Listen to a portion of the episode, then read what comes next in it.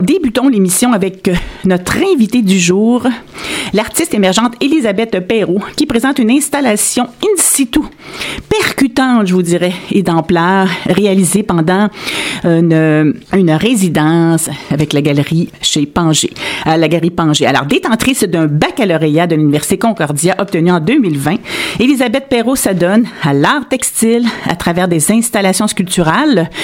Elle, elle, elle a exposé déjà à à Vancouver, en Italie, collaboré avec l'artiste vedette, euh, plutôt le chanteur vedette Patrick, euh, Patrick Watson pour son dernier vidéoclip. Alors, nous, allons nous entretenir avec Elisabeth Perrault, après cette musique évocatrice, celle de Kalingo intitulée Les fantômes.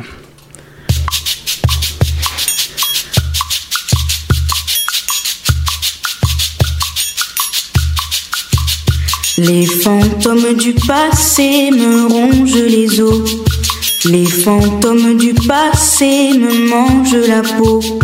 Les fantômes du passé me rongent les os. Les fantômes du passé me mangent la peau. oh, oh, oh, oh.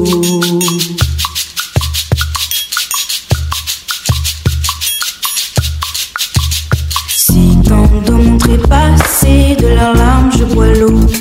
Si tant de montrer passer de leur sang, je bois l'eau. J'ai chassé la nature,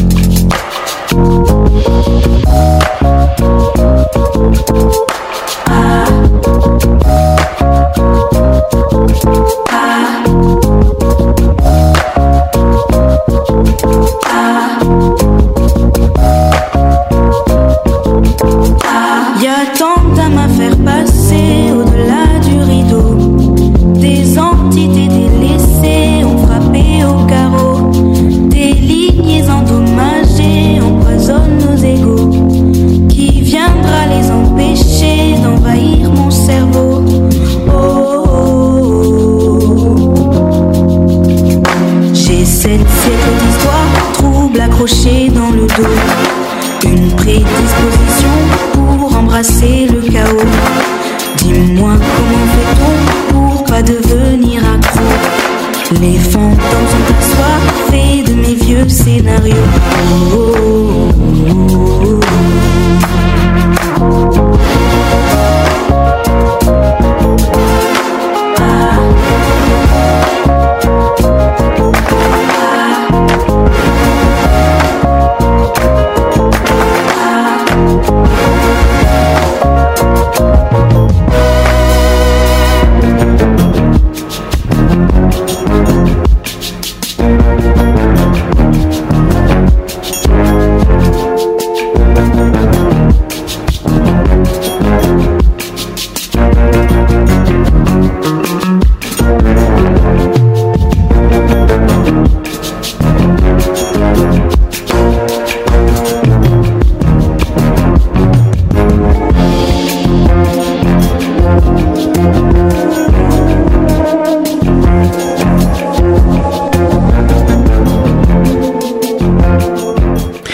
Alors, bienvenue, Elisabeth Perrault. Est-ce que je, vous joins?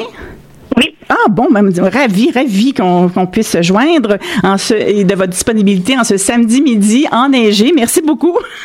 Ça fait plaisir, merci à vous. Eh alors, félicitations pour votre œuvre présentée à Pangé, une œuvre euh, euh, in situ hein, qui, euh, qui occupe toute une pièce. Je vous félicite. Vous êtes orienté dans l'art textile. Si vous nous parliez de votre choix de créer avec le textile, on est bien, bien curieux. Ah, OK. euh, ben, en fait, euh, ça fait longtemps que je travaille à textile. Pour moi, c'est quand même assez familier, du sens que depuis que je suis jeune, euh, j'aime ça euh, coudre. Puis, j'ai reçu comme une machine à coudre quand j'avais 8 ans à Noël. Donc, depuis ce moment-là, comme j'ai toujours été à l'aise d'utiliser la couture pour m'exprimer. Puis, c'est plus rendu à mon bac que je je me suis concentrée sur la, sculpture en textile. Euh, je pense que c'était juste un choix naturel pour moi à faire. Oui. Et aussi, le textile, c'est quand même euh, assez versatile comme, comme matériel. On peut, faire qu'est-ce qu'on peut avec, puis c'est quand même assez accessible. C'est pas trop dispendieux, donc. Ouh, de bonnes raisons de vous orienter dans le textile. Et aussi, je pense que pour le, pour, pour, pour le rapport avec le public, c'est intéressant parce que le, le textile peut être peut-être touché, manipulé peut-être?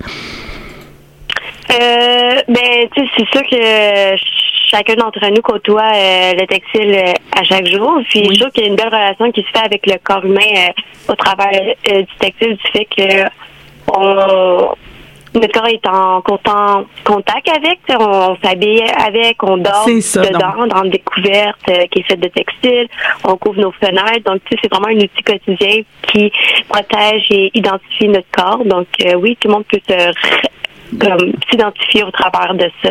Oui, du moins, du moins, euh, ça devient un médium, un médium familier le textile. Et vous, vous appréciez, vous appréciez, je pense, que faire des installations d'ampleur, hein? Euh, oui. Des sculptures d'ampleur, oui. Par exemple, celle de, qui est en cours en ce moment jusqu'au 11 mars euh, à la du Tanger. oui. euh, en fait, euh, mais la sculpture, j'aime ça que ça soit vraiment euh, grand, oui. par rapport avec le corps humain. Puis la présentation, je trouve qu'il y a plus d'impact sur euh, l'expérience du visiteur quand que l'espace partagé par la sculpture est plus grand que le corps humain qui rentre en place. puis aussi, je sais pas, ça, ça m'anime beaucoup de faire des grandes installations euh, pour moi, c'est comme l'expérience immersive est quand même assez importante aussi euh, à donner aux spectateurs. Et puis, euh, ouais, puis. alors, vous avez les, les, les, les, installations à grand déploiement vous stimulent absolument?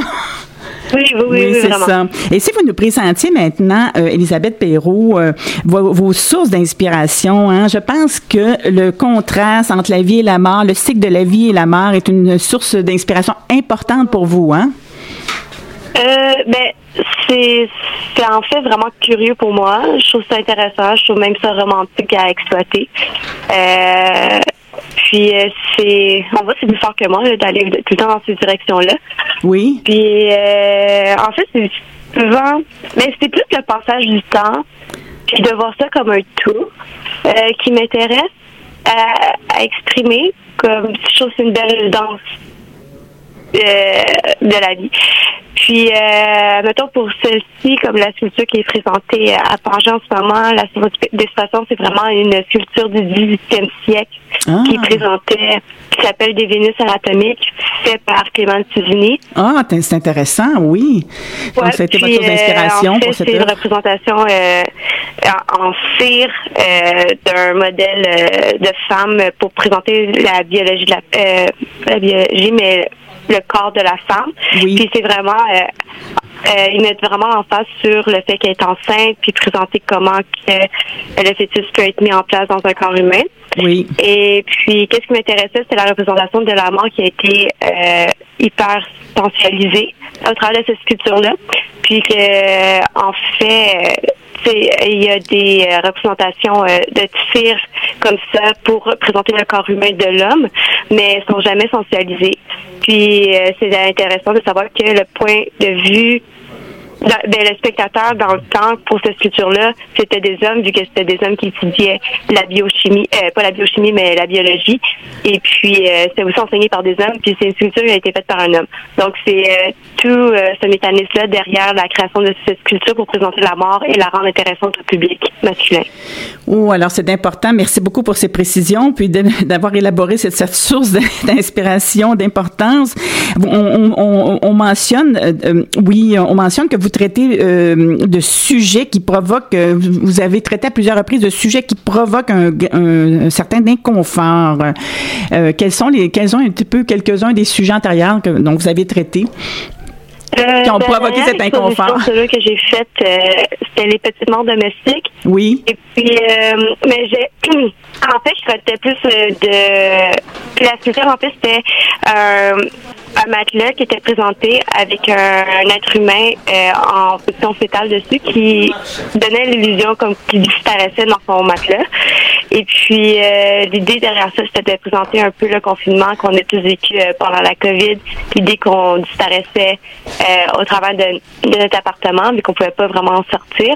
et puis plus euh, comme présenter l'idée d'être seul, la monotomie. Fait que c'est euh, des idées qui sont un peu inconfortantes du fait que ça peut emmener vers une dépression.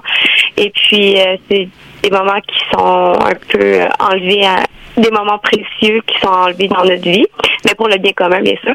Mais ouais, c'était pas mal un sujet que j'ai traité euh, dernièrement qui était quand même assez intéressant, mais que j'ai quand même emmené en douceur aussi. Oui. Euh, donc, pour un, donc un sujet qui était euh, quand même assez accessible, qui était interpellant, accessible pour le public. Merci. Et comment s'est déroulée votre résidence à la Galerie Pangé? Ça a été quand même une résidence sûrement de plusieurs mois. Euh, mais en fait, j'avais commencé la production comme dans mon atelier. Puis après, dans les deux derniers mois euh, de production, la galerie m'a invité à produire sur place pour justement faire le plus in situ. Et puis, euh, ben, ça s'est super bien passé. C'était vraiment le fun de créer sur place. la première fois que je faisais ça. Et puis, j'ai vraiment pu comme développer des idées à partir de l'architecture qui m'était proposée à ce moment-là. Donc, oui. des rideaux qui couvraient les fenêtres, qui qui s'étendait dans la sculpture, euh, utiliser les murs, savoir euh, où que j'allais placer et tout. Donc, euh, c'est quand même un changement pour vraiment important dans la création de l'œuvre. Alors, écoutez, oui, tout à fait. Le, lieu est de, pour votre œuvre est magnifique. Alors, on, on, voit que vous avez investi énormément ce lieu proposé par la Galerie Pangé. On va parler de votre œuvre un peu plus de façon un peu plus détaillée dans quelques instants. Mais si vous nous parliez un petit peu de votre expérience avec Patrick Watson et vous, avez participé, c'est intéressant, vous avez participé à la réalisation d'un vidéoclip, pardonnez. Euh, oui, en fait, je l'avais rencontré lors de mon dernier vernissage, oui. comme celui des petits mondes domestiques. Puis euh, c'est ça, en fait, euh, euh ben, j'avais proposé de collaborer avec, puis il m'a ramené avec une idée de faire un vidéoclip. Euh, c'est la première fois que je faisais vraiment du, un vidéoclip en stop motion, donc c'est la oh. première fois que je m'embarquais dans un truc comme ça. Euh, j'ai beaucoup appris. Puis euh, j'ai beaucoup aimé du fait que j'aime l'idée de collaborer avec d'autres artistiques qui, qui peut complémenter mon art. Excellent. la sculpture, c'est le cas qui est vraiment statique qui bouge pas. Puis euh, je pense que la musique peut vraiment amener du mouvement. Oui. Puis dans un autre contexte, ça peut vraiment rendre l'œuvre plus immersive. Mais ouais, c'est c'était vraiment fun à faire. Euh, j'ai beaucoup appris. Et euh, j'ai pas mal ça. Euh, je pense que vous allez peut-être, euh, vous avez, ça vous a donné envie de poursuivre ces collaborations spéciales. C'est ce que j'entends. oui, Tout à clairement, comme dans ce moment, j'entrevois faire une autre collaboration avec un autre musicien qui serait plus une installation immersive qui mélange musique puis sculpture, mais il y a rien de certain, fait que je veux pas trop m'avancer là-dedans, mais oh. c'est quoi que j'aime beaucoup explorer, comme emmener la sculpture à une autre sorte d'art puis et d'expérience par cette autre source. on, a, on, vous questionnera pas davantage si c'est un projet qui n'est pas encore euh, qui, est, qui, est à venir. Maintenant, si on parlait un petit peu de, de votre œuvre qu'on peut vraiment apprécier à la galerie Pangé euh, sur l'avenue des Pins, hein, c'est ça? Euh, oui, que, c'est ça. Que signifie magnifique, autre magnifique lieu de diffusion, soit dit en passant. Que signifie le titre Danser avec son fantôme? Euh, en fait, je voulais pas mettre encore le mot mort dans le titre de, l'exposition. Fait que euh, j'ai essayé de trouver de quoi qui un peu signifiait comme quoi que ce qu'on regardait c'était quelque chose de mort, donc euh, fantôme. Euh, mais c'est aussi euh, l'idée qu'elle se régénère et puis qu'elle emmène une autre source de vie. Donc oui. avec son fantôme, comme quoi que son fantôme, on peut encore habiter son fantôme et et on peut célébrer peut-être la mort comme dans certaines cultures de l'Europe de l'Est, hein, par exemple. Oui, oui, exactement. Tout. C'est très, c'est un, un, titre très euh, évocateur, très inspirant. Maintenant, si vous, si vous nous présentiez votre installation in situ, hein, comme vous avez mentionné, inspirée de la Vénus anatomique. Mm-hmm. euh, écoutez, vous investissez tellement le lieu d'exposition qu'il y, y a, votre œuvre grimpe euh, même sur les murs. Euh, vous voulez une description visuelle? Oui, juste nous présenter un peu pour avoir donné envie au public de se rendre sur place à découvrir votre œuvre. C'est bon. Euh, ben, en fait, on rentre dans la pièce, puis il y a euh, une licorne en tissu qui est couchée sur le sol sur des draps en, en, satin. Et puis, elle est ouverte. et on peut voir oui. à l'intérieur de son abdomen un, fœtus licorne, entouré de serpents qui remplacent les intestins, euh, accompagné d'un corps de femme qui tient un oiseau qui, à l'intérieur, est, euh, est rempli de, perles. Ah oui. Euh, la, la sculpture, ben, en fait, la licorne en elle a un harnais en velours et puis euh, elle est tendue sur des draps que eux renferment des cheveux humains euh, qui fait les motifs euh, à l'intérieur des couvertes. Et puis il y a aussi un espèce de rideau qui est tenu par une main qui laisse entrevoir comme de, de, la visite qui rentrerait.